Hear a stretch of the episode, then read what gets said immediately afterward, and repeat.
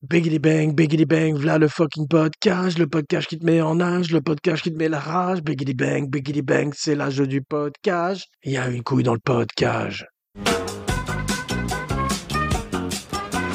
Okay, let's run.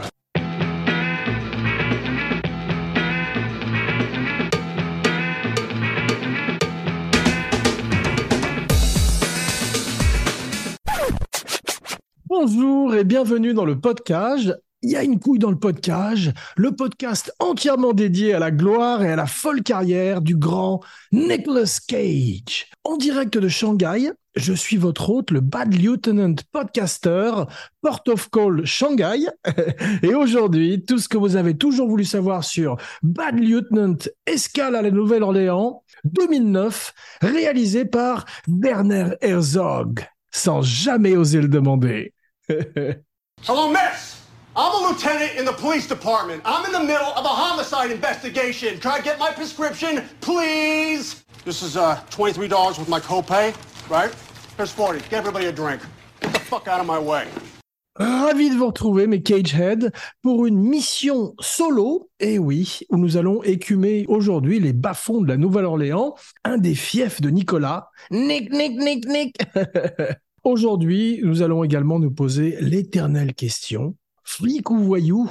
Une question chère à mon cinébody Jeff Domenech, que je salue au passage. Alors, quoi qu'il arrive, surtout, n'oubliez pas d'attacher vos ceintures. It's gonna be a wild ride, baby Let me get down when I rock the the the the shit ain't got no fucking drums in it, man. Damn. Why don't you put some fucking drums in the music so I can get down to business? I think it's time I little visit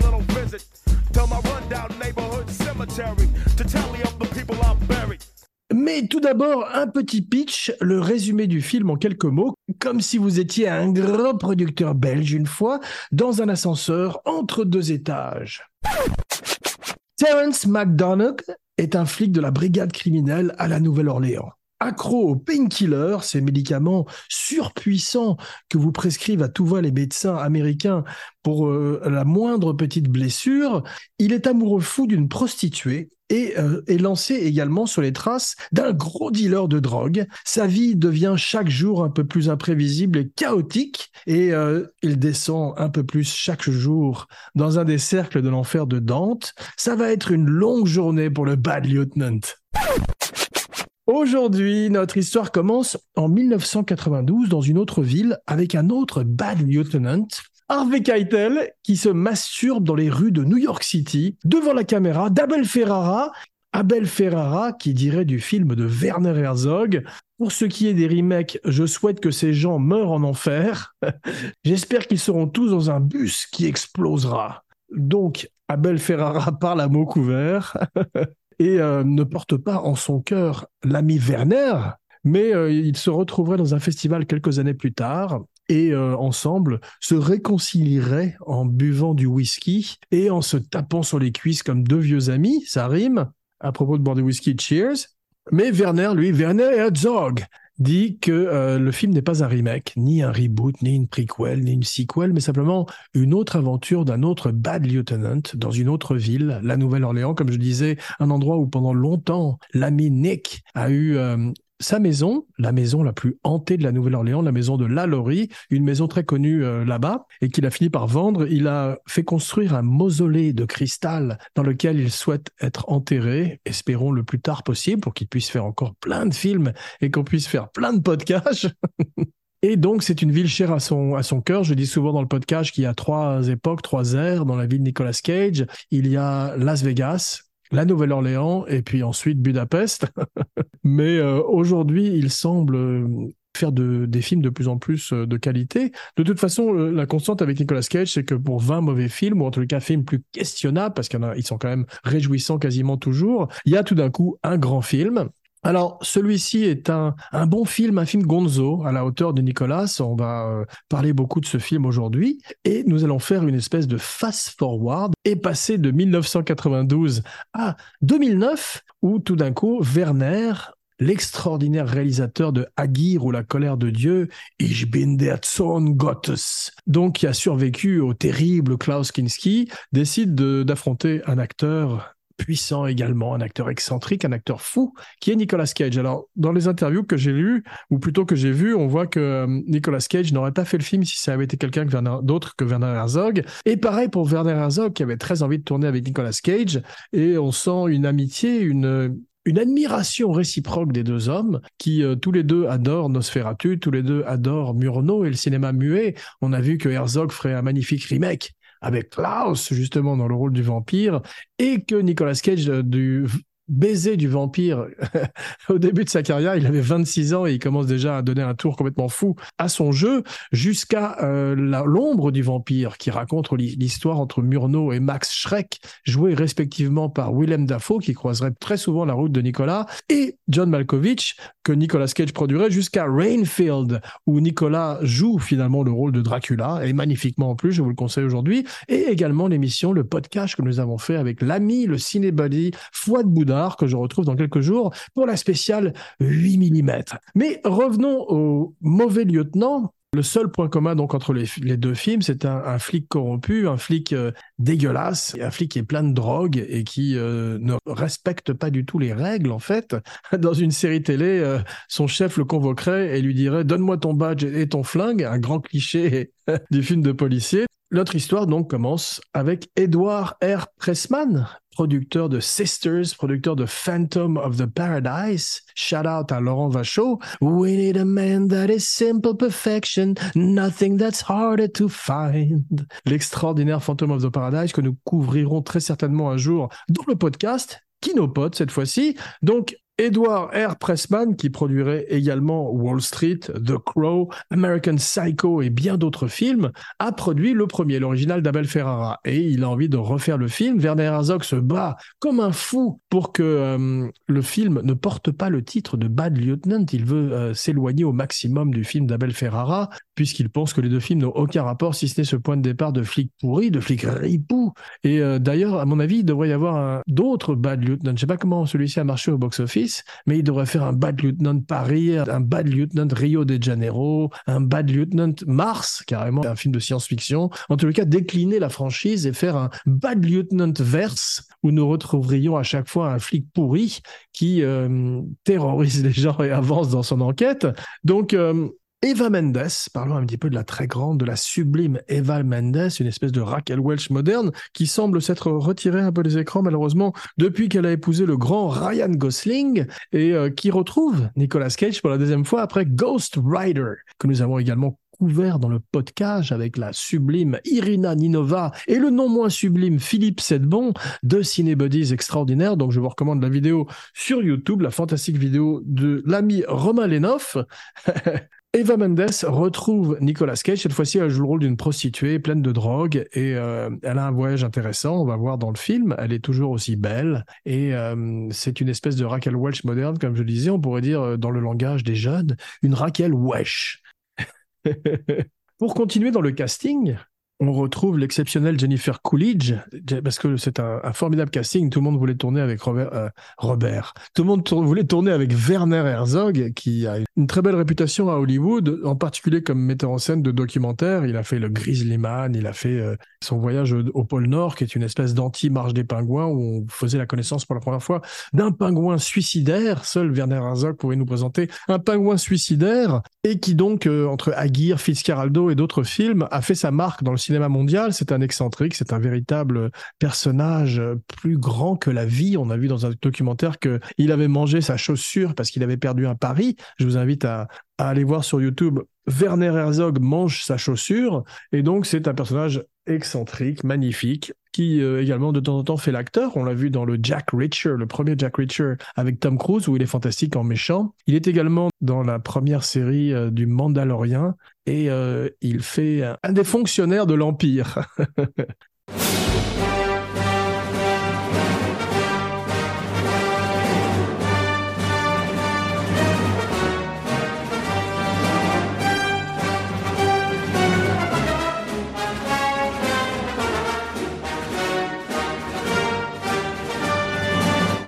retrouve également donc dans cet excellent casting le grand Val Kilmer qui fait euh, le body, le partenaire en crime de Nicolas Cage. Tout le monde est ahuri par Nicolas Cage, aussi bien sur l'écran que dans la vie, ça se ressent. Et euh, tout le monde a voulu tourner avec Nicolas Cage. C'est après son Oscar pour Living Las Vegas. Et tout le monde voulait tourner également avec Werner Herzog, comme je le disais. Jennifer Coolidge, donc, fait la mère de Nicolas Cage. On la connaît surtout pour les films de Christopher Guest, où elle est magnifique en improvisatrice. C'est une très grande improvisatrice. D'ailleurs, la plupart du, du film d'Herzog a l'air très improvisé, en particulier Nicolas Cage, qui est parfaitement en liberté, qui monte souvent à 11 au de façon magnifique.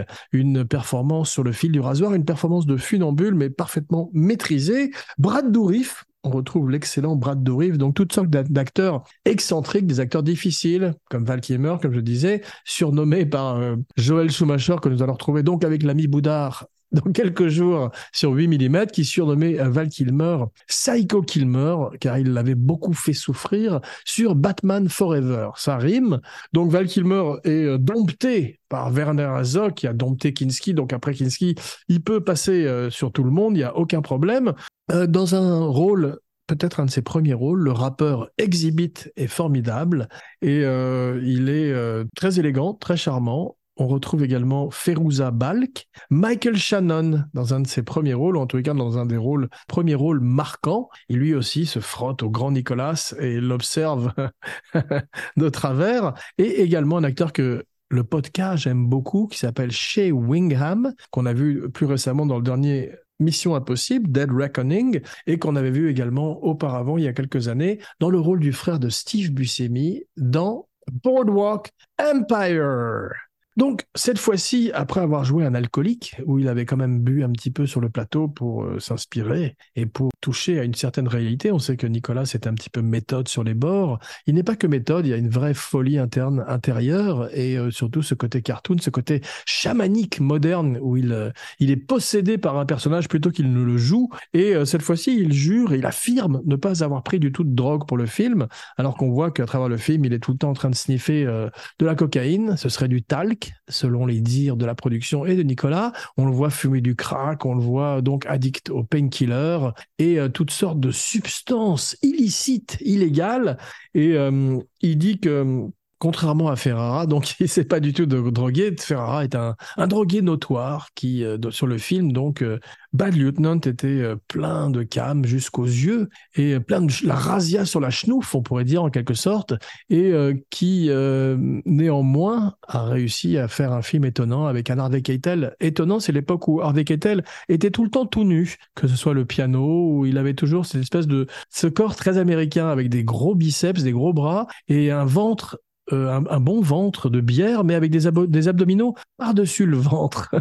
Ce qui fait qu'il il ressemble à un gorille, un petit gorille du Rwanda, et il est magnifique. Il a une présence extraordinaire. Donc Nicolas n'enlève pas sa chemise, lui, mais euh, il s'est fait un look étonnant. Il a un costume, euh, un pauvre costume mal taillé, et il est bossu. Il se tire de travers un petit peu à la manière d'un Heath Ledger dans le Joker, dans le Dark Knight, No, no, no, I killed the bus driver. Et tout d'un coup, il rappelle une espèce de Richard III moderne. Let it fly in the breeze and get caught in the trees. Give a home to the fleas in my hair. A home for fleas, a hive for the buzzing bees. A nest for birds, there ain't no words for the beauty, the splendor, the wonder of my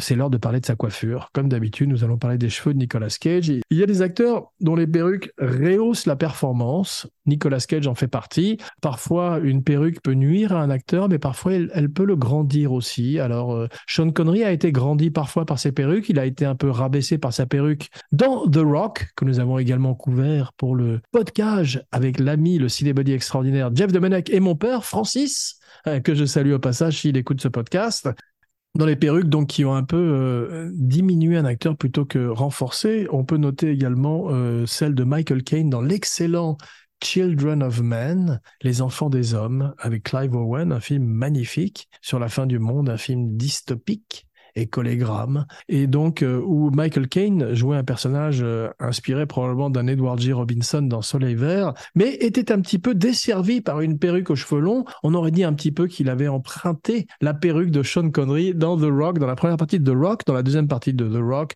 Sean Connery a une perruque courte, qui n'est pas terrible non plus, et également il faut signaler pour terminer sur le chapitre des perruques, il y a une couille dans le postiche, que sa perruque sur Never, Never, Never Again est un petit peu, un peu à désirer. Euh, le rêve d'Abracadapod et du podcast aurait été de voir un James Bond chauve parce que Sean Connery avait énormément de charme sans, sans moumoute, sans ses cheveux, et s'il avait eu en plus une moustache, alors point bonus, et Never, never Say Never Again, Mish Money Penny, aurait été euh, grandi, aurait été un des plus grands James Bond de la franchise, si seulement il avait retiré cette étrange perruque.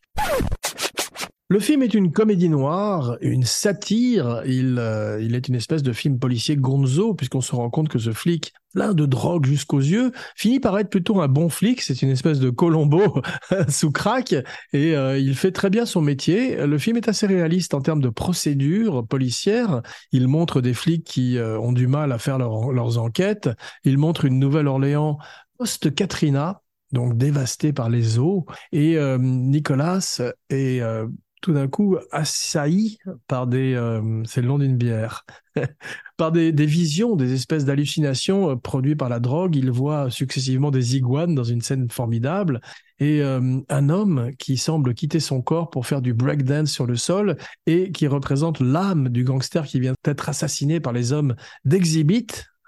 Vous avez vu la retenue d'Abracadapote qui ne fait aucun jeu de mots sur Exhibit. Oui, oui. Je me mets une petite tape sur l'épaule donc le script au départ est écrit pour être à New York une fois de plus. C'est Nicolas Cage qui demande à ce qu'on le tourne à la Nouvelle-Orléans, non seulement parce que c'est là qu'il habite et qu'il tournerait une grande partie de ses films pendant euh, une grande partie de sa carrière, mais aussi car la Nouvelle-Orléans est à genoux après le déluge, après l'ouragan Katrina, et euh, Nicolas Cage décide de tendre la main à cette ville qu'il a accueillie comme euh, une espèce de fils prodigue. Et à la manière de Las Vegas quelques années auparavant, il décide de tourner et d'amener une équipe qui ramène toujours beaucoup d'argent dans une ville, engage des techniciens, et la location passe de, donc de la grosse pomme à Nola, New Orleans, qui est une ville magnifique qu'Abracadapod n'a jamais visitée.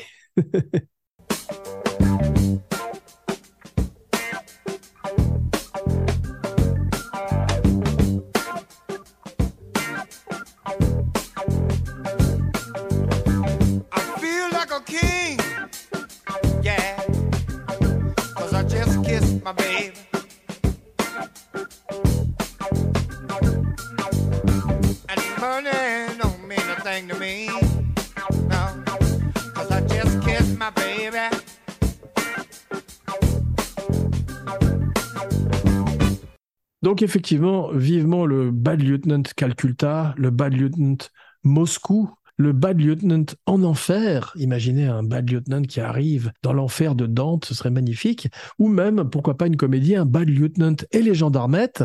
Donc euh, les possibilités sont infinies. Envoyez vos idées à Abracadapod, code postal 90069, 1 rue du Podcage.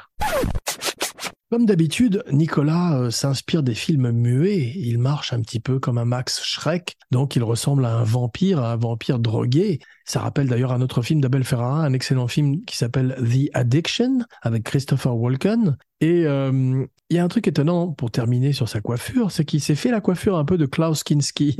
Il est blond. Alors je sais pas si c'est une espèce d'hommage euh, au comédien allemand monstrueux, l'ami de Philippe Sedbon, le seul ami de Philippe Sedbon, que je salue au passage, mon cinébody extraordinaire qu'on retrouve dans quelques jours pour une spéciale Tom Cruise. Et oui, un autre personnage haut en couleur de l'histoire du cinéma, Hail Xenu.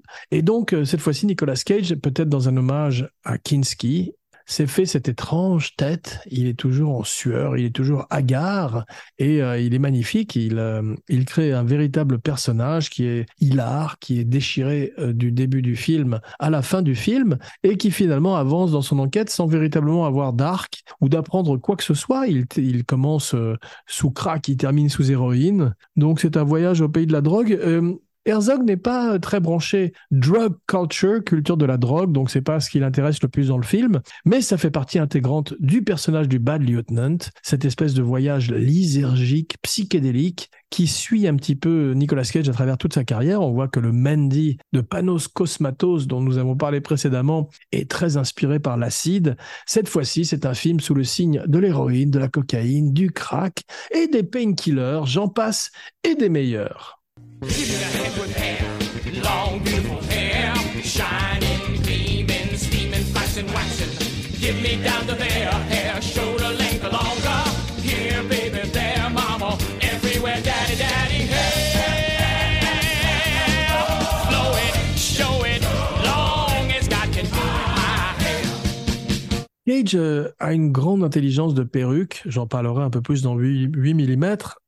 C'est décidément un sujet qui fascine le podcast.